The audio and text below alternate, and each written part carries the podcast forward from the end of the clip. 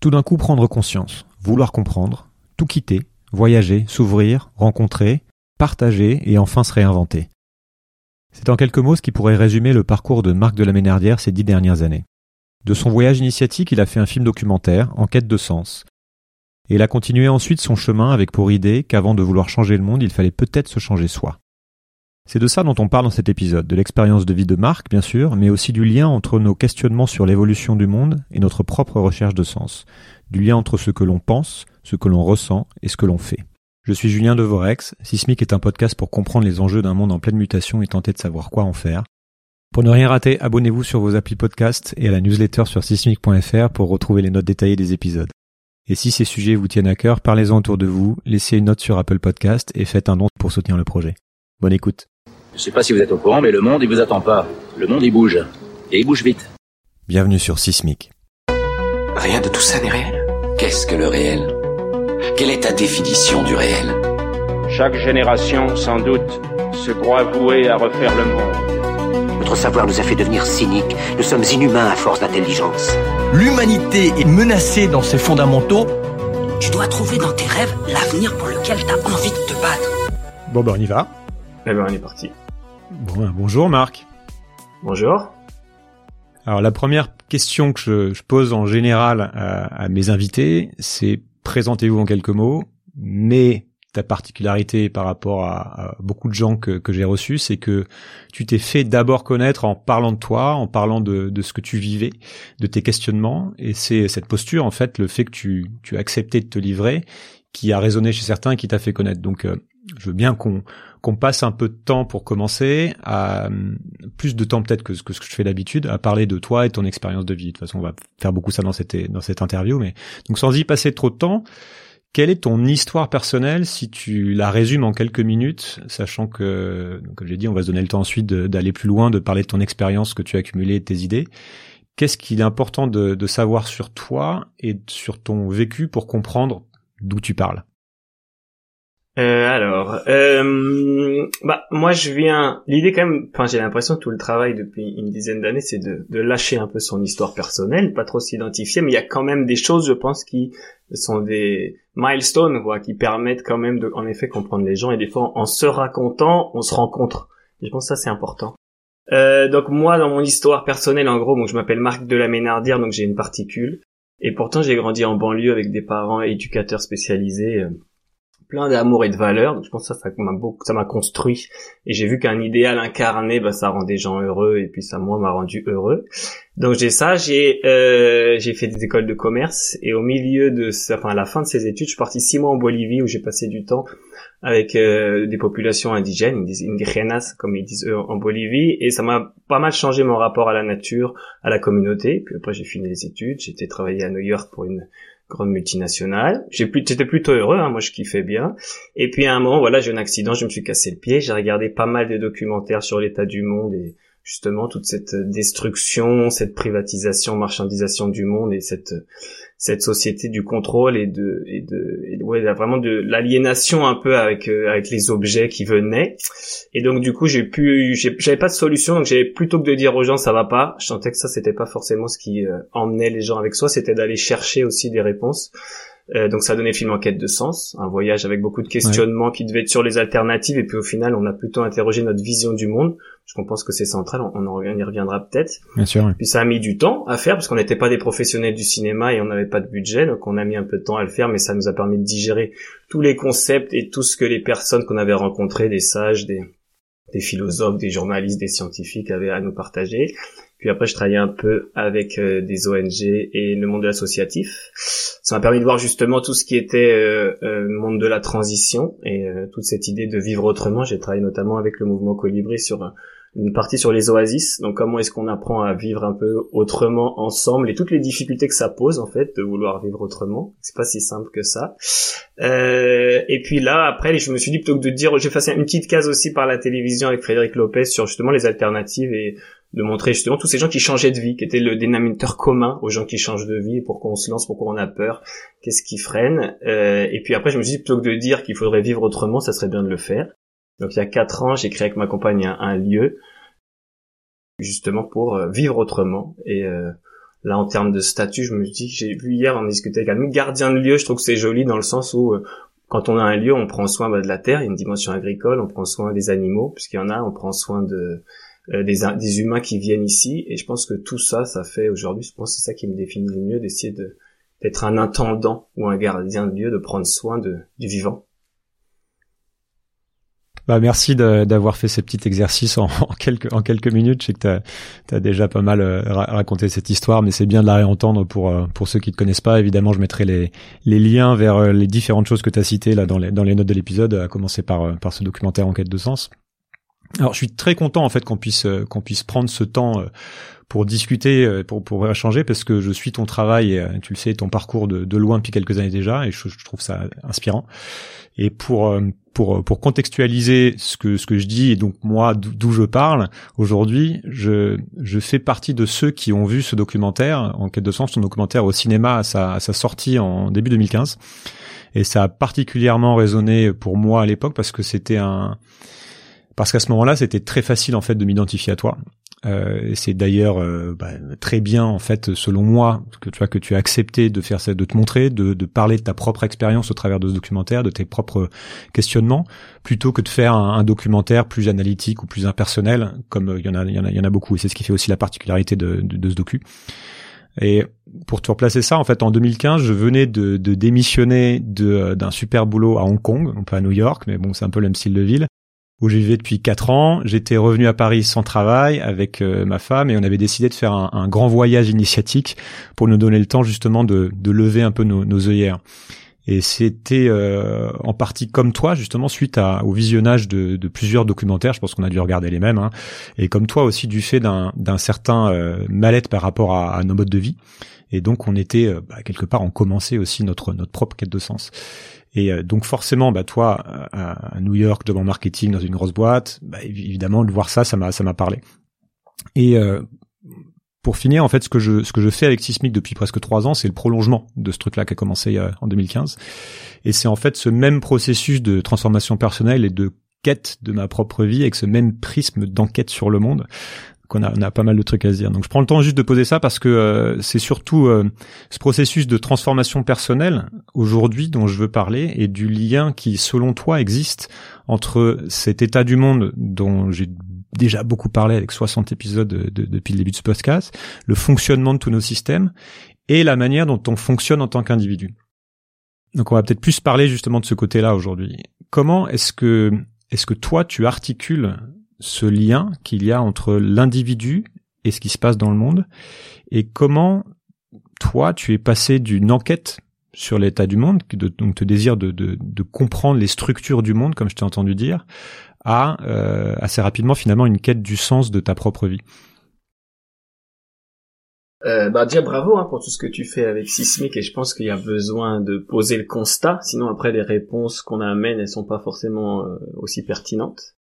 Euh, et, euh, et, donc ouais, pour revenir à ta question, moi je pense qu'au départ, c'est de regarder le monde, en fait, de prendre une première claque un peu en, disant bah, ce que j'ai cru pendant tout ce temps-là, en fait, tel que le monde on me l'a raconté depuis petit à travers le prisme culturel, des médias, euh, une école de commerce, toutes ces choses-là, bah il est il est partiel en fait, et là on va dans une direction en fait qui me semble pas du tout être la bonne, et euh, de fait de déconstruire ce que je croyais être vrai, moi je pense qu'il m'avait fait aussi réfléchir, c'était dans les documentaires, dans ce que tu as vu, il y en a un qui s'appelait Century of the Self, et c'était la manipulation de l'inconscient, en fait la découverte de comment on peut utiliser l'inconscient pour euh, que les gens ils achètent des produits, et donc dans nos besoins qu'on a qui sont universels, de parler de mode de vie et de les relier en fait à des aspirations un peu inconscientes fait qu'on va justement aller consommer et donc on va pas chercher à, à, se rebeller mais on va plutôt essayer de conformer à la norme et donc il y avait tout cet embrigadement un peu très subtil et c'était un, documentaire assez puissant avec que des images d'archives, bref. Et je me suis dit, oh là là, je me fais un peu violer mon inconscient et on me connaît mieux que je me connais. Et dans ce cas-là, je suis pas libre. Et je pense qu'au départ, moi, il y a aussi un profond désir de, un, je pense pas que le monde, ça soit ça, et qu'on doit aller dans cette direction de ce que je disais tout à l'heure, destruction, aliénation, un peu contrôle, qui est là, si on tire un peu les curseurs, on risque d'aller vers cette société un peu dystopique. Il y a ça, parce que j'avais eu des expériences en Bolivie qui m'avaient montré qu'on pouvait vivre autrement, et que et ben un autre rapport à la nature possible, un autre rapport au lien entre les individus et que je trouvais un peu absent. Et voilà, il y avait, je pense qu'il y avait mhm. ça. Et après, il y a de comprendre justement tout ce qui nous a construit et que en fait on est dans une culture et que le système, si on dit le monde, on peut dire le système, il a une direction, il a un sens et que ce sens-là, en fait, il, a, il s'impose comme un peu comme l'eau dans un bocal d'un poisson. Il est tout autour de nous, mais en fait, c'est des architectures invisibles, c'est des constructions philosophiques qui sont pas des, qui sont des hypothèses, qui sont pas des, des, des vérités absolues. Et je pense que ça a été le début de déconstruire ça. Au départ, d'ailleurs, on partait plus sur un film sur les sur les sur les alternatives, genre qu'est-ce qu'on peut hmm. faire euh, qui serait différent. Et un des sages qu'on a rencontré en Inde, là, qui est Satish Kumar, moi que j'apprécie beaucoup, qui est très concret et à la fois euh, aussi spirituel et lui il disait en gros on peut pas changer euh, enfin les alternatives c'est pas ça qui va changer le monde ce qu'il faut d'abord changer c'est le niveau de conscience donc en fait c'est le les problèmes sont juste des symptômes. Même le réchauffement climatique c'est qu'un symptôme d'une vision du monde d'un rapport à la nature d'un rapport au sacré d'un rapport à d'autres choses. Et si vous questionnez pas ça en gros on changera rien. Et je pense que ça ça nous a aussi donné envie de, de nous de chercher bah alors qu'est-ce qui nous conditionne? Et après, ça a été toute cette chose de se rendre compte à quel point on est conditionné, mais pas que par la société, par euh, ce que nous disent nos sens et par ce que nous disent aussi notre ego. Et ça a été voilà de déconstruire un peu tout ça. Et en fait, on se rend compte que voilà, nos actions sont le fruit de ce qui se passe dans notre tête. Donc si on vient pas, et c'est ça qui détruit la planète aujourd'hui entre guillemets. Donc si on vient pas questionner pourquoi on fait ce qu'on fait, euh, je pense pas qu'on puisse vraiment sortir de l'ornière du sillon dans lequel notre inconscient et, et nos, nos comportements et nos habitudes nous ont nous ont fait avancer quoi. Non, ce qui, ce qui est intéressant, je pense que j'y reviendrai, c'est de d'essayer justement de faire le lien entre euh, euh, cette analyse qu'on peut poser au niveau systémique et justement de, de regarder, euh, de se rendre compte en fait qu'il y a que tout est lié et que tout ce qu'on voit ce ne sont que des symptômes. Et il y a plusieurs personnes qui ont posé des modèles comme ça. Moi, je pense à quelqu'un qui a été assez référent pour moi qui s'appelle Otto Charmer, qui a posé un truc qui s'appelle Theory qui est un élève de Peter Senge, qui voilà, qui pose justement tous ces symptômes-là. Encore une fois, je mettrai le lien et qui qui au final revient à cette euh, c'est une, approche qui est certainement moins moins une entrée spirituelle que celle que tu as que, que pu avoir au travers de tes rencontres mais qui, qui te dit que finalement ça tout ça rejoint au niveau se rejoint au niveau du comportement individuel. Euh, il y a cette phrase de de Gandhi qui qui est très connue maintenant qui qui est soit le changement que tu veux voir dans le monde qu'on entend souvent employer dès qu'on s'intéresse à, à, cette idée de transition et qu'on commence à questionner la manière dont les choses fonctionnent de manière générale. Donc Gandhi en fait évoque ce qu'on appelle la, la, congruence, ce qui est ce qui pour lui était une espèce d'idéal à, à qui, qui, est de mettre en cohérence nos, nos, désirs et nos actes en fait.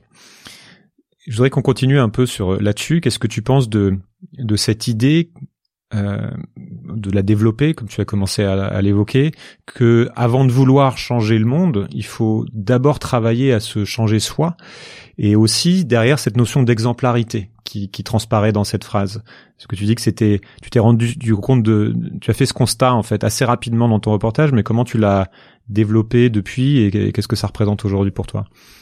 Ouais, je pense que c'est une une phrase qui est euh, qui est assez importante dans le sens, enfin pour moi en tout cas, je la comprends comme euh, on peut pas demander au monde d'être ce qu'on n'incarne pas, et qu'à un moment euh, c'est une question d'honnêteté.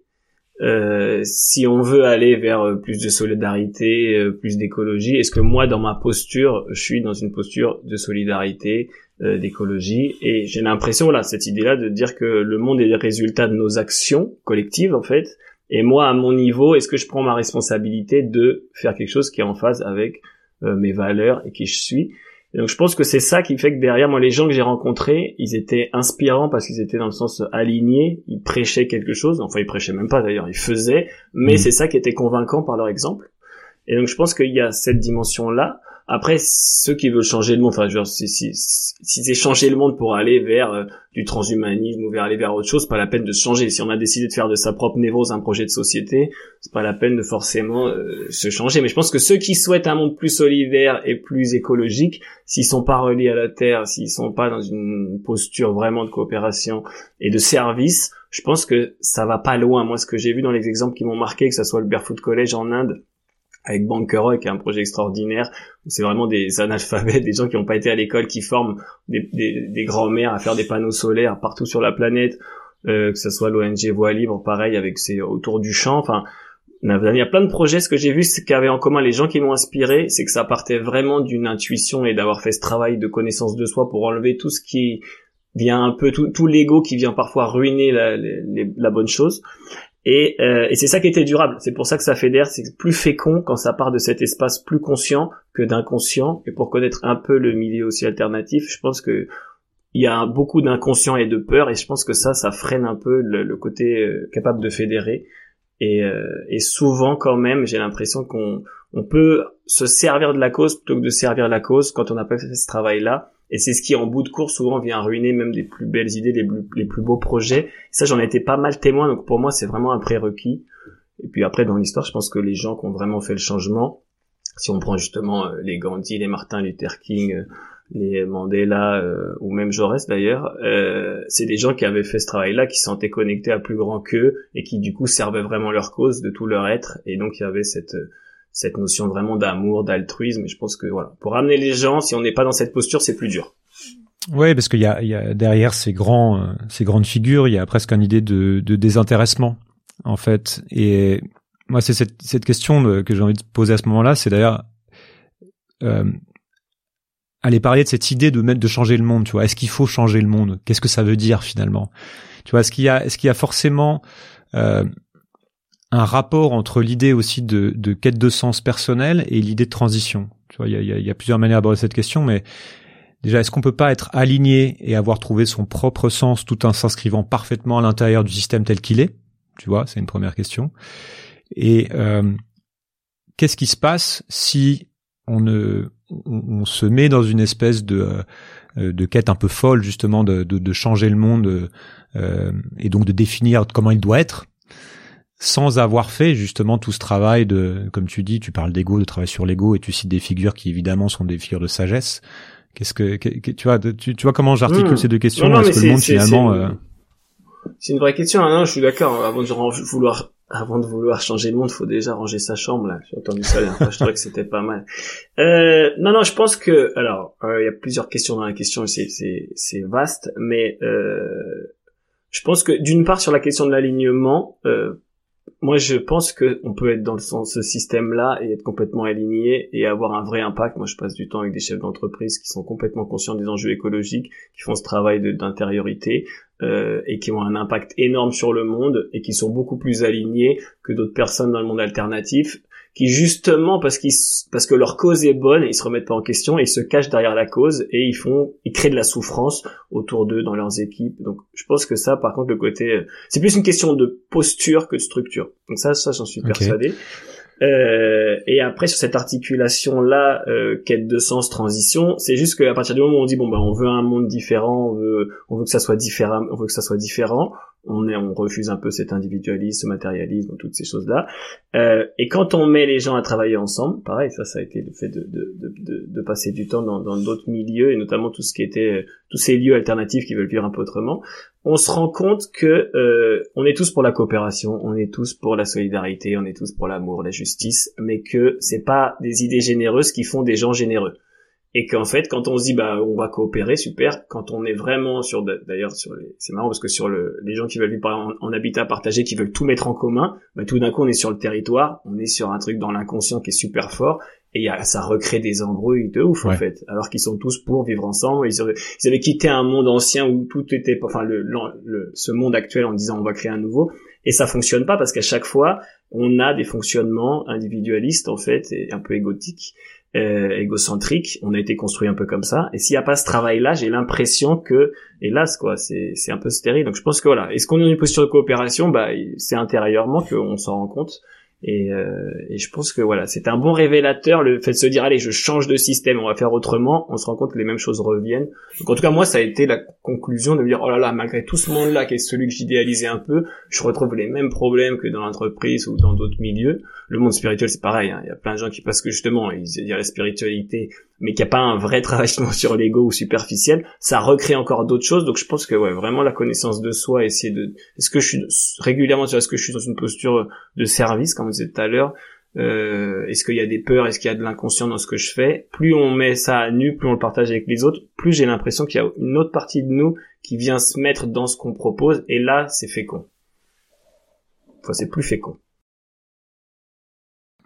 Comment on fait pour changer?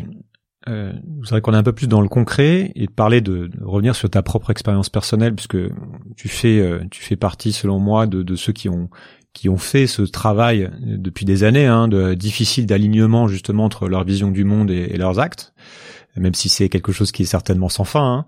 L'alignement, l'alignement ouais, parfait est, est, compliqué. pas du tout arrivé. Hein. enfin, on tend vers l'alignement, mais euh, non, mais tu vois, hein. t'as as, été plus loin et depuis plus longtemps que, que, que pas mal de monde, et puis tu l'as, t'as essayé de d'en parler. Donc ça a commencé par par cette décision de, de quitter ton travail qui était confortable mais qui correspondait plus à tes valeurs à un moment donné, puis certainement de pas reprendre de travail après une fois que tu avais commencé ce chemin, et puis de, de décider de d'y aller quoi, de suivre euh, ce chemin qui aujourd'hui t'amène à accompagner d'autres que toi à travailler sur eux-mêmes. Et on reviendra sur ce que sur ce que tu fais aujourd'hui, mais Comment est-ce que tu expliques, comment tu définis ce, travail? De quoi est-ce qu'il s'agit vraiment? Et euh, quelles ont été pour toi les grandes étapes de ce processus que tu as traversé, dont tu pourrais nous parler?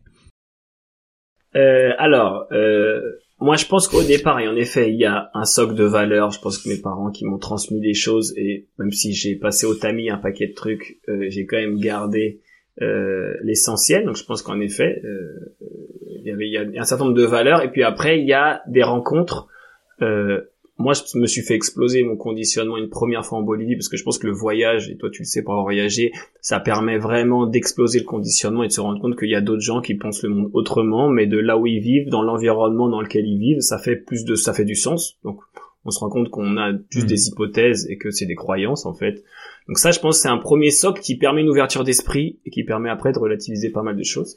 Et après, moi, il y a eu la rencontre de personnes vraiment inspirantes, que ce soit des gens, euh, que ce soit au Guatemala, je pense que j'ai rencontré cette petite dame qui était vraiment, qu'on voit un peu dans le film, qui était euh, amour et confession, qui méditait toute la journée et qui, je pense, avait accès, j'avais l'impression, à, autre chose, à un niveau de conscience qui était un peu différent. Et euh, je pense que ça, tu te dis, ah, ça, il y a quelque chose, j'en veux, en fait, entre guillemets.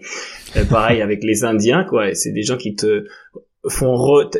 T'as à nouveau confiance en l'humain, quoi. Passer du temps avec des gens inspirants, alignés, qui ont ce type de pratique, il y a quelque chose, je pense, qui résonne. Il y a une contamination, une contagion un peu, je pense, de, de la lumière, de la bonté. Donc il y a eu ça. Après, j'ai fait des retraites. Vraiment, je fais une première retraite de un mois là-bas. Et je pense que là, pareil, le fait de de prendre soin du corps avec des fait c'était du yoga, de la méditation. J'ai bouffé que des avocats, de la papaye et du riz. Euh, et je pense que voilà, ce qu'on mange, je fais des, des, sessions de jeûne et il y avait une des méditations sur voilà, sur des symboles, sur plein de choses et qui permet justement un peu de faire bouger l'esprit et de regarder justement un peu l'inconscient et l'ego. Et je pense qu'on peut pas se rencontrer juste tout seul comme ça euh, on peut se rencontrer que à travers bah, des textes inspirés, inspirants, à travers euh, euh, le corps, à travers le chant, la danse. Enfin, il y a plein de pratiques. Là, je suis justement en train d'écrire un, je pense un one man show ou un one soul show pour raconter. Je pense depuis 12 ans, j'ai dû je peux faire le TripAdvisor de la, de la connaissance de soi où j'ai fait un paquet de trucs. Et je pense que ce, ce qu'il y a en commun, on en reviendra peut-être après, mais c'était justement de venir bouger un peu le mental pour ouvrir un peu à l'inconscient et ouvrir un peu le cœur et je pense que c'est ce travail-là qui passe par euh, voilà par le corps, par plein de choses. Et euh, donc moi en tout cas ça a été ouais le Guatemala. C'est sûr que un mois avec des, gens du monde entier avec des cultures différentes à essayer de se rencontrer, d'aller au bout de, de pourquoi est-ce que enfin de qui on est. Je pense que ça c'était un truc. Et puis après ça a été de prolonger pendant longtemps euh, ça à travers. Euh, j'ai passé du temps avec les Lakota notamment et je pense qu'ils ont une, une, une, vision du monde avec leur Metakuyo Yassine qui veut dire tout est relié, tout est, on est tous parents. Et eux, il n'y a pas de dogme dans leur spiritualité, elle est pure, c'est juste de l'expérience, passer du temps dans la nature, euh, passer du temps à chanter au coin du feu et à, et, et, à observer la nature et la regarder un peu autrement. Donc je pense que c'était euh, ça, ça a dû jouer. Puis après, il y a eu beaucoup de gens, je pense, qui étaient dans l'action et qui avaient cette dimension intérieure forte, qui aussi ont été des, des miroirs. Et, euh, puis après, il y a le film Enquête de sens, qui fait que je pense que on avait 90 heures de rush, on devait garder que 1 heure euh, 30 donc je me suis fait un auto brainwashing de tous les rushs, de toutes les paroles de sagesse pour sélectionner une minute à chaque fois. Et je pense que ça fait comme des mantras et je me suis reprogrammé un certain nombre de trucs. Euh, notamment Satish Kumar à la fin du film qui dit euh, ne cherche pas de travail, invente un mode de vie et fais confiance à la vie, tu verras des miracles. Et je pense que à force d'entendre ça tellement que mon cerveau il y a cru, il a été chercher ça dans le réel et ça a fait ce que ça a fait. Mais c'était voilà, d'avoir des pratiques régulières en tout cas et de connecter euh, tête, cœur, corps régulièrement et puis de le vivre un peu avec d'autres et puis relativiser puis lâcher ces croyances là et hop aller rechercher d'autres et faire ce dépouillement assez régulièrement et qu'il n'y a rien d'acquis, rien de fixe, quoi.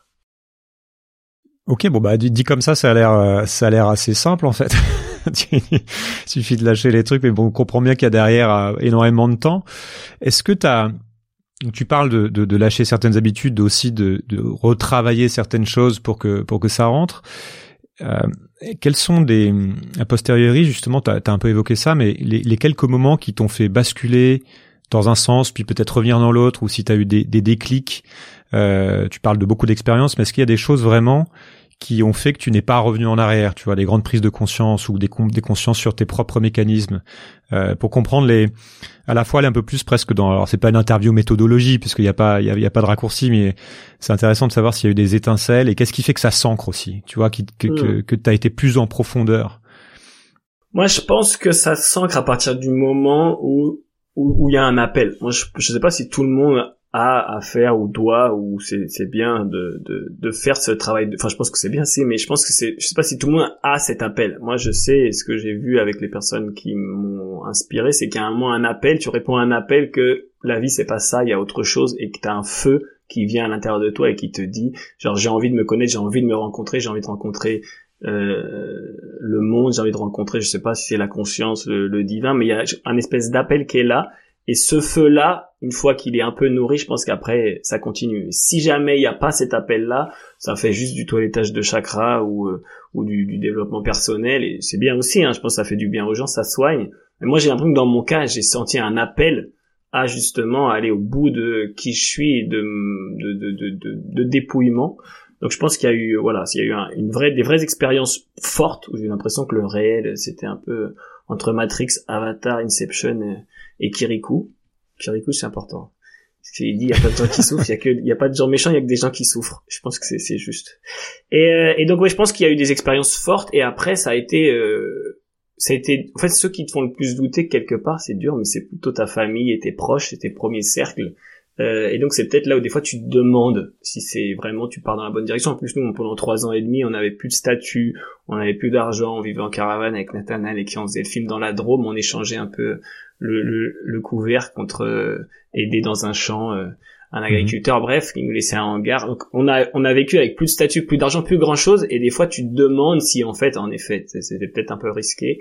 Et derrière, dès qu'on se remettait sur les rushs, dès qu'on était euh, à entendre ces paroles de sagesse, en fait, ça faisait du sens, ça réveillait notre âme, quoi. Il y a un truc qui se rallumait, et derrière, on voyait l'extérieur qui répondait à ce qu'on était en train de faire. Et je pense que c'est ça qui fait que tu sens que c'est juste et que tu continues pas, c'est quand tu sens que par ta posture, ton alignement, la vie elle joue avec toi et, euh, et que le réel est pas du tout ce que moi je pense qu'on croit qu'il est. Et je pense que voilà, c'est c'est quand j'ai douté, hmm. j'ai l'impression que je me remettais à qui je suis, à ce qui m'avait à un moment euh, redonné de la force, du courage et euh, certains textes ou certaines euh, certaines pratiques et à chaque fois boum j'ai l'impression que ça revenait quoi. comme des sédiments qui se déposent t'as beau secouer ça tourne ça tourne tu vois plus clair et à un moment tu déposes tu reviens à ta respiration tu reviens à des choses qui t'ont fait bouger et hop et tu te rends compte que ce que tu avais acquis c'est là en fait Mmh. Parce que je si je me souviens bien dans ton film, t'évoques même ce passage, tu vois, de retour vers euh, à un moment donné, tu reviens dans je sais plus quelle ville, et t'as à nouveau du loisir, t'as à nouveau des trucs comme ça, et puis on doit parler avec, euh, c'était il y a longtemps, hein, mais on doit parler aussi avec mmh. tes avec tes amis qui comprennent pas trop ce que t'es en train de faire. Euh et toi, quelque part, t'as eu la chance aussi de commencer ton ton cheminement en étant jeune, avec finalement encore assez peu d'attaches matérielles, peu de contraintes mais euh, bah, tout de même évidemment avec euh, avec avec beaucoup d'habitudes déjà, beaucoup de schémas de pensée, aussi de pression sociale.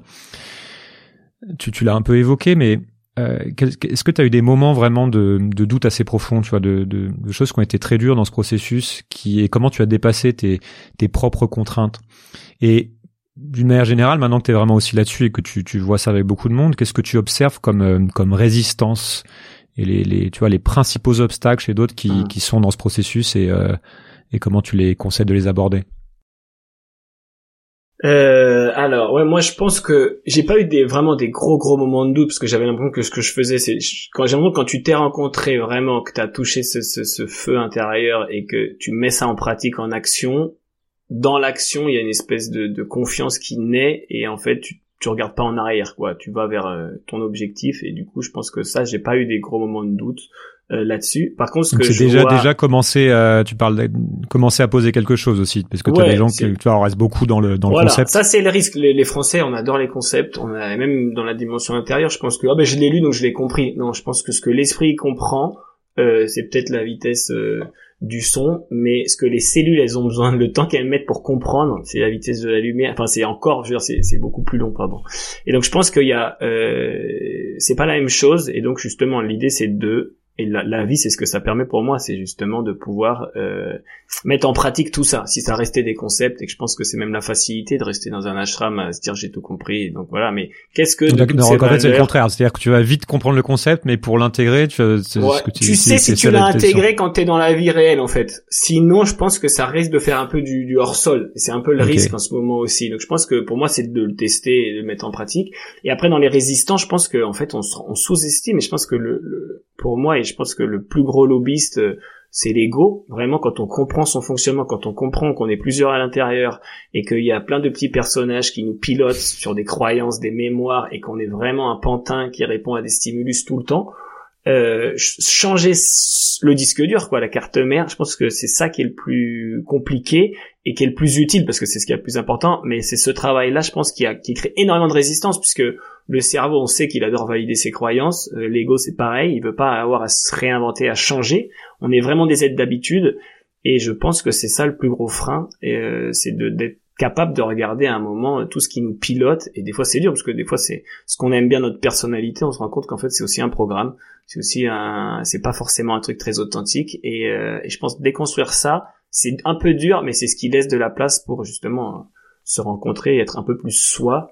Mais voilà faire ce travail là et des fois on peut même être une personne on est bien sous tout rapport. Il n'y a pas de il y a même on n'a pas un gros une grosse star ou une grosse souffrance ou un truc. Et quand même j'ai l'impression que dès qu'on vient qu'on est on est incarné entre guillemets, euh, on a un logiciel et ce logiciel il est super pratique pour euh, faire les trucs de base, mais il y a un moment il est aussi limitant sur pas mal de choses. Et j'ai l'impression que pour aller en tout cas vers une société un peu plus harmonieuse, il va falloir qu'on regarde tout ce qui en nous crée du chaos, de la disharmonie.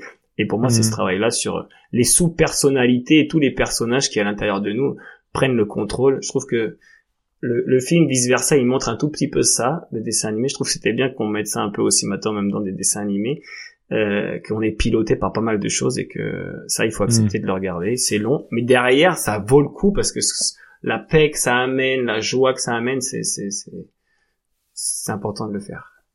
Et pour beaucoup de beaucoup de personnes justement qui commencent à aller dans ces questions là tu vois on arrive vite aussi à euh, je sais pas si c'est des excuses qu'on va se trouver. Enfin, en tout cas, moi, j'ai beaucoup joué avec ça, et c'est pour ça que je mets beaucoup de temps pour aller dans ce processus-là, qui sont des excuses de, aussi matérielles. Donc, tu as tes mécanismes euh, mentaux entre guillemets. C'est-à-dire, une première chose, c'est de se rendre compte que ben, on n'est pas si rationnel que ça, qu'on n'est pas tellement maître à bord, comme tu dis, qu'on a tout un tas de choses qui nous conditionnent. Mais un, un, deuxième niveau, ça va être des objections du type non mais attends, moi j'ai une famille, j'ai des, euh, je peux pas quitter mon boulot comme ça. Enfin tu vois. Et, et puis tu peux aussi avoir ton entourage, c'est-à-dire que tu as beaucoup de personnes qui sont dans un, dans un, travail de transformation personnelle, qui ont conscience qu'il faut, euh, enfin qu'il faut, qui, qui, que c'est intéressant de faire euh, cette chose-là et qui le font sans être forcément alignés, par exemple avec leur partenaire de vie, leur famille, les amis, tu vois. Euh, Est-ce que tu as eu à gérer toi justement ce ce genre de distanciation et qu'est-ce que euh, qu'est-ce que tu penses justement de ce défi par rapport à à cette euh, euh, toutes ces toutes ces choses qui sont autour de nous et qu'on a l'impression qu'on peut pas quitter tu vois? Est-ce que d'ailleurs c'est nécessaire de quitter tout ça c'est c'est aussi des des faux obstacles parfois qu'on peut se créer qui sont des qui sont des fausses contraintes quoi. Mais c'est bah moi une fois on m'a dit cette phrase on m'a dit to live is to risk et euh, en effet, c'est vivre, c'est prendre des risques. Et souvent, je pense qu'on a même plus peur euh, de vivre vraiment pleinement que de mourir. Il y a vraiment cette idée que le, le comme on disait tout à l'heure, quoi, l'ego il cherche le confort. Et cette société, pareil, personne nous braque pour qu'elle fonctionne et qu'on consomme des trucs. C'est qu'à un moment, il y a plein de besoins de confort. Et ce besoin de confort, je pense qu'à un moment, il tue l'intensité de vie. Et donc, pour retrouver cette intensité de vie, c'est sûr qu'il faut, il faut prendre des risques, il faut se dépouiller de tout ce qu'on des fois un peu ce qu'on possède nous possède. Donc j'ai l'impression que quand même euh, c'est il faut être capable de lâcher les trucs. Et euh, moi c'est ce que je raconte un peu dans, dans le spectacle entre guillemets. C'est genre à un moment j'ai l'impression que je suis en train de méditer dans un, endroit et j'ai j'ai une image genre des bronzés font du ski. Et euh, à un moment il leur dit genre lâche la gourmette. Et comme si pour je sais pas si tu vois ils sont en train de relever le, le gars et, Ouais. euh, et à un moment il lui dit lâche le sac à dos lâche le truc et il dit non, il lâche la gourmette. Et après ils arrivent à le relever. Et moi quand je c'était au moment où j'hésitais à quitter à quitter justement New York et, et j'ai eu l'impression que lâcher la gourmette c'était lâcher la sécurité lâcher le statut social lâcher ces trucs là ça va me permettre de m'élever et il y a autre chose. Et quand on quitte sa zone de confort qui est pas forcément toujours confortable il y a une zone d'apprentissage il n'y a pas rien en fait. On saute pas forcément dans le vide et ça, pour avoir, il y a pas mal de personnes, je pense, qui le, qui l'ont fait. euh, j'ai l'impression que plus on a pris ce temps de se connaître et de savoir pourquoi est-ce qu'on le fait et qu'on le fait un peu en confiance, euh, plus il y a de bonnes surprises. Après, moi, ce que j'ai aussi vu, c'est que c'est important. Et Jacques Généreux, qui est un auteur que j'aime bien, il dit il y a les liens qui libèrent et les liens qui aliènent. Et en fait, dans les liens qui aliènent, pour lui, il dit, bah, il y a un moment la famille, les amis, quand on a justement des nouvelles croyances et qu'on a envie de vivre un peu autrement que dans les schémas forcément de la société ou comme dans lesquels on s'est construit. Et il dit, c'est important d'avoir d'autres cercles d'amis, d'autres communautés où justement, ce qu'il appelle les liens qui libèrent. On va pouvoir aussi affirmer ces nouvelles croyances, les creuser, euh, les passer au tamis, voir ce qu'on garde. Et puis après, il y a des ponts à faire entre les deux, entre justement euh, le monde d'où on vient et celui d'où on a envie d'aller. Et je pense que euh, ça veut pas dire se couper de ses proches et de sa famille, mais il y a des sujets où on peut pas en parler parce que c'est compliqué. Et par contre, quand on vit ça et qu'on les incarne, c'est après les autres. Nous au début, on voulait convaincre tout le monde euh, de devenir végétarien, euh, qu'il fallait se connaître. Enfin bon, bref, il y a plein de trucs. On cassait les couilles aux gens avec Nathanaël quand on est revenu. Il y a cette première phase quand t'as compris des trucs et t'as l'impression que ce qui t'a soigné va soigner tout le monde, mais en fait, ça marche pas. Tu fais plus peur aux gens. Et après, quand on a commencé à les vivre, à les incarner, c'est comme si les gens ils, nous questionnaient et où avec le temps ils disaient ah bah tiens ce que tu m'as dit il y a un an, bah maintenant ça résonne par rapport à ce que je vis.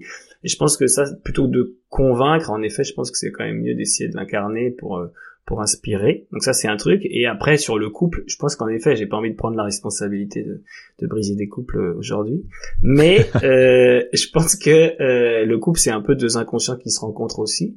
Et donc c'est une occasion de grandir ensemble. Donc quand ce parcours-là il est fait à deux, euh, je pense que c'est bien. Mais après quand si c'est l'autre qui projette tous les petits personnages ou tout le rôle qu'on a joué pour la séduire et qu'en fait on est en décalage et que ça fonctionne plus et nous on veut plus jouer de rôle, on veut être nous-mêmes. Euh, Mm. Bon voilà, faut se poser des questions, même si euh, faut pas que ça soit une fuite de dire je suis spirituel donc je te quitte. Euh, des fois c'est justement le couple qui ramène aussi à la matière, à des choses très concrètes. Donc il y a, y a les deux quoi, c'est subtil.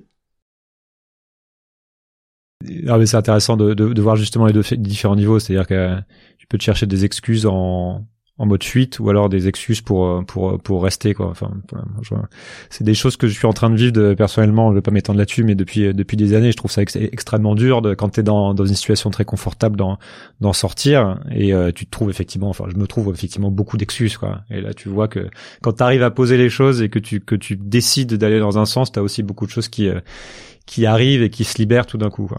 Et ça peut être progressif aussi. Tu vois, t'es pas obligé de larguer complètement les amarres. Euh, souvent d'ailleurs, pour la plupart des gens, c'est quelque chose qui euh, qui évolue avec le temps. C'est pour ça, hein, moi je pense que y a, moi à un moment je, disais à tout le monde quitte ton travail, fais confiance à la vie, tu verras des miracles. Euh, des mecs ils m'ont rappelé derrière, il y en a qui me disaient ouais j'ai fait un voyage autour du monde, j'ai quitté mon travail, qu'est-ce que je fais maintenant? Moi je lui disais bah euh, moi j'ai filmé, donc moi j'ai un truc à faire. Toi je ne sais pas. et et du coup je réalisais que c'est pas aussi simple et qu'il y a un rythme et, et il y a une, une croissance presque intérieure. C'est comme là quand moi je fais des Mhm.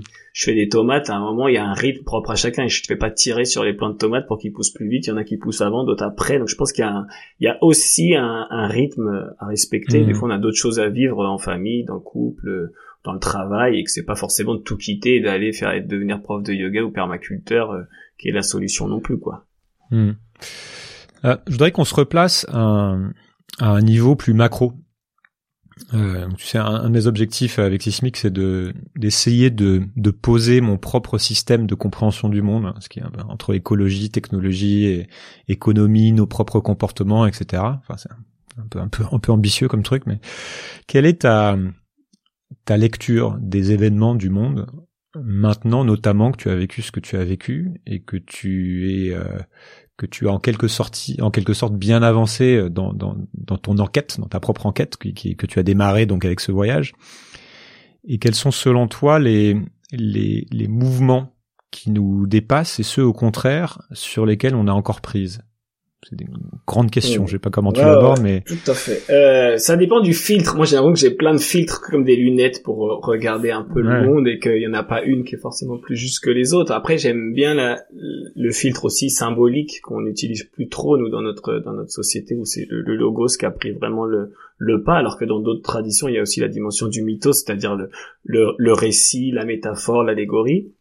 Si on parle là-dessus, moi j'ai l'impression qu'on on a un peu poussé, genre tous les curseurs, en gros, l'humanité, elle a fait un peu son adolescente en mode euh, pas besoin de maman, donc pas besoin de la terre à mère, euh, pas besoin même de papa, de l'autorité, des règles, on s'affranchit de tout ça, parce que plein de dogmes, parce que pour plein de bonnes raisons, hein, la science est venue taper là-dessus. Et à force d'avoir fait ça, je pense que du coup, on a vraiment fait que ce qu'on veut. Donc les marchands, ils nous ont donné, ils ont excité toutes les pulsions, et on a une société qui, quand même, je pense que les industriels ont pris presque plus de place que euh, les gouvernements et même plus que les que les sages ou les philosophes ou les poètes. Donc en fait, on est dans l'adolescent qui veut, qui prend, qui prend, qui veut pas faire attention aux conséquences de ses actes. Là, il se rend compte que maman euh, va pas bien, que tout ce qu'on s'est goinfré, tout ce qu'on a fait, ça nous a pas rendu beaucoup plus heureux. Et donc on est là euh, à se dire ah merde, peut-être qu'il va falloir faire autrement. Le confinement, je pense que la nature elle a sifflé la fin de la récré, tout le monde dans sa chambre, vous êtes punis, réfléchissez à ce que vous allez faire et dans quelle direction ça va. Là, il y a des gens quand même qui ont pris conscience, il y a des, quand même des thèmes qui sortent, donc je suis content de voir que l'écologie et enfin il y a plein de choses qui sont en train de faire réfléchir les gens sur qu'est-ce qui est important, qu'est-ce qui est superficiel et euh, dans quelle direction on va. Et donc moi j'ai l'impression qu'on n'a pas beaucoup de prise sur une partie d'un truc qui nous échappe et j'ai l'impression que sur tout ce qui est politique, enfin moi je n'aurais pas beaucoup à part au niveau local, mais il y a des grandes institutions qui prennent des décisions un peu loin de, ce que le peuple souhaite. Donc je pense qu'il y a il y a, voilà, à ce niveau-là, il y, a une, il y a une perte de la démocratie qui, qui est assez effrayante et ça peut aller vers justement le côté autoritaire et un peu orwellien. Mais j'ai l'impression qu'en même temps, le fait que bon, on- le- la direction actuelle, elle- il n'y a pas d'issue en fait, et qu'il y a, y a un, aspect qui est pas forcément pris en considération, c'est justement le- le- la conscience, et qu'il y a un réveil des consciences, et que ça, ça va assez vite de ce que j'observe. Donc je pense qu'on pourrait passer vers justement euh, passer cette adolescence même technologique, cette adolescence euh, en termes de posture, vers quelque chose justement de un peu plus mature et de se rendre compte qu'on a besoin de la terre, qu'on a besoin d'avoir d'autres rapports que des rapports marchands, et donc d'aller vers quelque chose de du prendre soin quoi. Donc j'ai j'ai envie de le voir un peu comme ça. Depuis dix ans que j'observe ça, je pense qu'il y a une prise de conscience qui est exponentielle sur ces sujets-là. Il y a une destruction qui l'est aussi, hein. Mais du coup, voilà, ça c'est, c'est, on est là, on est à ce carrefour-là. Est-ce qu'on devient des ados? Enfin, est-ce qu'on reste des ados? Et dans ce cas-là, euh, c'est pas joli, ou soit on se transforme et j'ai envie de croire à ça et donc je fais, je vais tout faire pour nourrir en tout cas ce, ce scénario-là.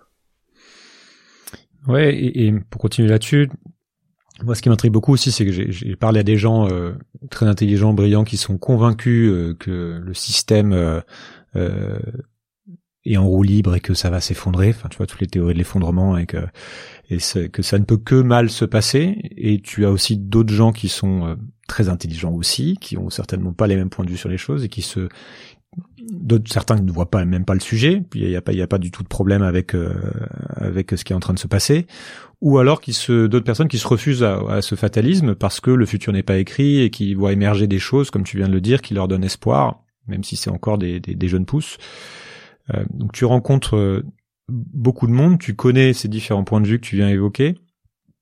Euh, comment tu les tu les analyses et qu'est-ce que tu dirais qui les conditionne? Qu'est-ce qui fait qu'on est euh, qu'on a tel ou tel point de vue? Est-ce que est-ce qu'il y a, quelque chose qui euh, qui vient expliquer ça selon toi? Ce que ces gens-là ont en commun? Et puis toi, comment tu euh, comment tu comment tu te positionnes Comment tu regardes l'avenir Tu l'as un petit peu dit, c'est-à-dire que tu n'essaies pas forcément de faire de la de la projection. Si je comprends bien, tu es occupé à vivre ce que tu dois vivre. Mais est-ce que quand même tu te tu te prépares ou tu fais quelque chose par rapport à quelque chose que tu anticipes Euh, alors, bah, non, je pense que surtout ceux qui ont posé le constat et qui euh, ils vont vers tout ce qui est collapsologie, je pense que c'est si on tire les, les curseurs, euh, en effet, il y a des effondrements, on est dans certains effondrements, mais je pense Mhm. que de regarder le monde uniquement à travers des chiffres, euh, on est encore dans une vision euh, quantitative du monde, et je pense que euh, il manque une dimension. Et euh, et bizarrement, donc je pense, enfin moi les constats, je les pose aussi, hein, mais c'est mais j'ai l'impression, et ça c'est pour répondre à ta question, qu'est-ce qui fait qu'on est optimiste ou, pas par rapport à ça, c'est que moi ce que j'ai vu, c'est que beaucoup de gens qui étaient dans la collapsologie, justement qui venaient un peu ici et, et on avait ces sujets-là ou qui travaillaient un peu sur eux, souvent il y a une grosse peur de la mort derrière qui est pas réglée en fait, et donc il y a un besoin inconscient Euh, et donc ils viennent se brancher sur Collapsology parce que ça vibre, on va tous mourir et donc en fait boum, bah, il y a ça, ce qui est, on va tous mourir hein, de toute façon. Et, euh, et pareil sur ceux qui sont sur la justice ou truc, souvent ils étaient eux-mêmes victimes d'injustice et donc c'est ça qui fait que ça résonnait. Et donc le fait de justement de, de, conscientiser ça, ça veut pas dire que t'arrêtes de faire ce que tu fais, que t'es plus écolo ou que t'es plus euh, en train de, de, travailler ça, mais tu mets moins d'inconscient dedans et en fait je pense pareil quand on disait c'est beaucoup plus fédérateur et c'est beaucoup moins, ça fait moins de souffrance quoi, ça enlève un, un, truc émotionnel qui est pesant donc je pense que il y a un peu de ça. Après moi je pense qu'en effet euh, sur le futur, il y a un peu de suspense, hein. ça, c'est sûr. Hein. Je sais pas. Euh, c'est, mais que quand même, pareil. Moi, ce que j'ai l'impression que faut pas sous-estimer, et c'est, je pense que c'est ce qui est peut-être pas pris en compte, mais ça, ça y va un peu. Faut que je rediscute un peu avec Pablo parce qu'on s'est pas reparlé depuis quelques temps. Mais euh, j'ai l'impression, même tout ce qui est collapsologie, il y a une ouverture un peu de, bah, euh, est-ce que vraiment le monde est juste une machine? Et donc, si c'est une machine. Euh, bah dans ce cas-là, on va tous ça, ça, c'est on a raison de prendre la, juste le côté quantitatif. Ou est-ce que justement euh, la Terre, elle, elle, elle s'autorégule, c'est un organisme vivant.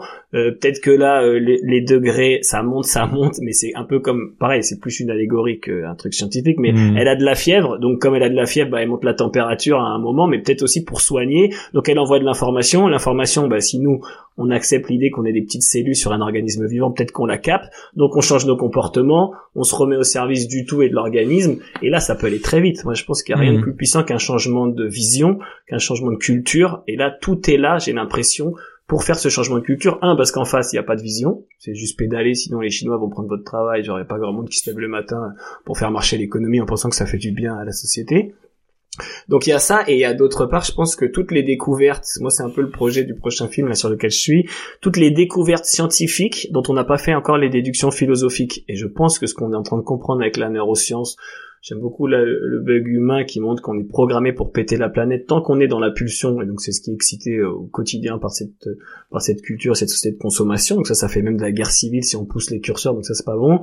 Il y a ce qu'on découvre sur le vivant, sur les forêts, euh, sur mmh. l'arbre. Comment est-ce que ça fonctionne Il y a quand même euh, tout ce qui est physique quantique, sans faire du mysticisme quantique. Euh, elle a quand même explosé la notion de matière, quoi. Et donc en fait, ce que c'est que le réel, on n'est plus vraiment sûr. Le temps, on n'est pas vraiment sûr. La matière, je crois que c'est 95% de matière mm. noire, on n'observe que 5%. Donc, je pense qu'il y a une, il y a une révolution culturelle, même scientifique en cours. Il y a quelques dogmes. Je vois qu'il y a un peu de, il y a un peu de bataille entre sur ces sujets-là. C'est pas évident, mais j'ai l'impression que sur le réel, il y a des choses qui bougent sur euh, comment on a fait société, sur le sens à travers toutes ces déductions philosophiques à faire. Ce que c'est que l'humain l'interaction avec son environnement, ce que c'est que l'environnement, si on peut parler même d'environnement, tout ça, ça contribue et cette prise de conscience aussi de la jeunesse qui, a même, qui préfère pas aller travailler et se mettre en danger pour euh, faire des grèves, je pense que ça c'est aussi des signaux faibles d'un changement de culture et de civilisation que certains ont annoncé. Je pense que même après le club de Rome, il y avait des historiens qui avaient travaillé sur cette sur cette idée là de euh,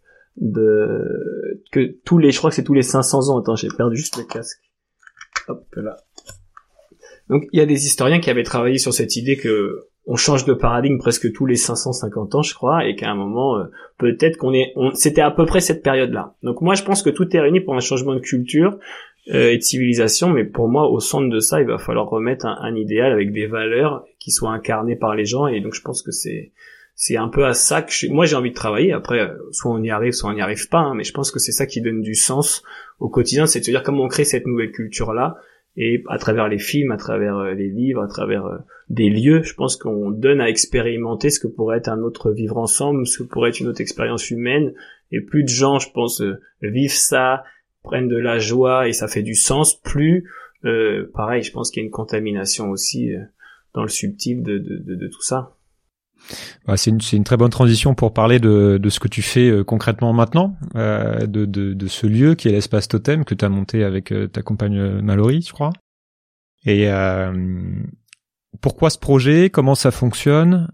Et, et, et, quelle est la place aussi, puisque tu, ce que tu viens de l'évoquer, quelle est la place de, cette notion de, de joie aussi dans, dans cette quête de soi et cette quête de sens? Alors, on a on a rebaptisé la cambrousse avec un K là. La cambrousse, on de changer de, de, de positionnement entre guillemets. On a on a passé ouais quatre ans. Au départ, ça naît de euh, pareil Satish Kumar qui me dit plutôt que de chercher un travail, euh, invente un mode de vie à toi en fait. ça, ça veut dire bah, quelle prise tu as envie d'avoir sur ce que tu manges, avec qui tu passes ta journée, dans quel environnement tu évolues. Je pense que c'était assez fort de dire en effet, ouais, reprendre la main sur dans quoi j'ai envie d'évoluer au quotidien, parce que je pense vraiment que notre environnement détermine notre vision du monde d'être connecté à de la beauté, à des animaux, enfin avoir la nature qui pousse, à prendre soin de la terre. Dans mon psyché au quotidien, ça va pas être la même chose que si jamais je suis juste dans du béton et que j'ai pas tous ces liens là en fait. Donc je pense qu'il y avait cette volonté là. Euh, et donc l'idée avec Mallory justement ouais c'était euh, de pouvoir expérimenter cet autre mode de vie et de le faire expérimenter à d'autres. Je pense qu'on convainc pas les gens et pas les cyniques avec des arguments, mais par l'expérimentation quelque chose d'empirique justement dans, dans, tout ça. Euh, et donc c'était voilà de pouvoir mettre en place tout ce que moi j'avais pu trouver d'inspirant sur différents dans différents endroits de la planète et différents lieux en faisant aussi le tour de, de tous les lieux un peu alternatifs. Donc c'était ça l'idée. Et après, euh, enfin aujourd'hui, ce qu'on a envie de faire, c'est un de permettre justement de de une dimension agricole. Je pense que de prendre soin de la terre, de cultiver sa propre nourriture, euh, euh, c'est important. Donc il y a cette dimension agricole qui est là, il y a une dimension de connaissance de soi, mais soit qu'il y a donc des thérapeutes ou des profs de yoga ou qui viennent euh, voilà utiliser le lieu comme un, un endroit de, de, session. Nous on a animé quelques sessions aussi autour justement de la quête de sens sans imposer quoi que ce soit mais juste avoir ces conversations ensemble sur le sens. Je pense mm. que quand chacun quand on met nous on mettait 20 personnes en quête de sens ensemble qui se posent des questions chacun a des petits bouts de réponse. Et en fait il y a des outils il y a plein il y a une boîte à outils qui fonctionne bien mais c'est surtout en fait comment les gens entre eux interagissent qui, qui entre eux je pense euh, euh trouvent des réponses. Et je pense que ça c'est important. Et puis après il y a une dimension aussi sociétale. Euh, on accueille souvent des, des, entreprises qui souhaitent vraiment euh, réfléchir à leur raison d'être euh, qui souhaitent des fois concilier sens et croissance dans des entreprises qui font du commerce équitable et genre ça cartonne pour eux, elles disent bah zut comment est-ce que je garde mon éthique en même temps il y a de la croissance et tout donc c'est intéressant de leur proposer aussi euh, de la réflexion à cet endroit-là avec plein de plein d'amis aussi qui aident ça. Et puis après, il y a une dimension qu'on a envie de, de, développer un peu plus, et là c'est ce qui est en train d'être lancé, même si c'est un peu freiné avec le contexte, c'est comment est-ce qu'on crée justement des rencontres multidisciplinaires. Moi je pense qu'aujourd'hui, bah, tout a été dit, mais tout n'a pas été vraiment relié. Et je pense que quand on fait parler des scientifiques, avec des philosophes, avec des artistes, des responsables d'associations, il y a plein de choses qui se passent en permaculture. On se rend compte que c'est quand on a des, euh, des bandes où il y a plus de, de, de, de cultures différentes, c'est là où il y a le plus, enfin, les bandes qui sont la, frontière de deux bandes de culture, c'est là où il y a le plus de biodiversité. Et je pense que pour les idées, c'est pareil. Quand on arrive à, à faire se rencontrer les gens, une fois qu'ils ont dansé, chanté, mis les mains dans la terre, euh, il y a d'autres conversations qui viennent. On est un peu plus dans l'authenticité de la personne. Et je pense que c'est là que les projets aussi un peu féconds, plus féconds et inspirés naissent. Donc on a toute cette dimension là et on aimerait bien pouvoir peut-être un peu plus justement peut-être filmer un peu plus ces rencontres et voir euh, ce qui ressort de mm. tout ça. Donc euh, voilà, je pense que c'est un peu ça les projets du lieu pour l'instant. Tu vas tu vas bientôt être euh, père dans les prochains jours, je crois. Ouais. peut-être comment où ça sera diffusé, ça sera déjà arrivé. Est-ce que tu, on arrive sur la fin, est-ce que tu as réfléchi à ce que tu, ce que tu voulais transmettre et quelles sont tes, tes grandes questions et tes grandes intentions plus, plus généralement comment tu vis cette euh, préparation de cette expérience? Alors bah ouais, je sens que de toutes les initiations que j'ai pu faire chez différents continents, celle-là ça va être la vraie. Les autres c'était de la fausse, ça préparait celle-là.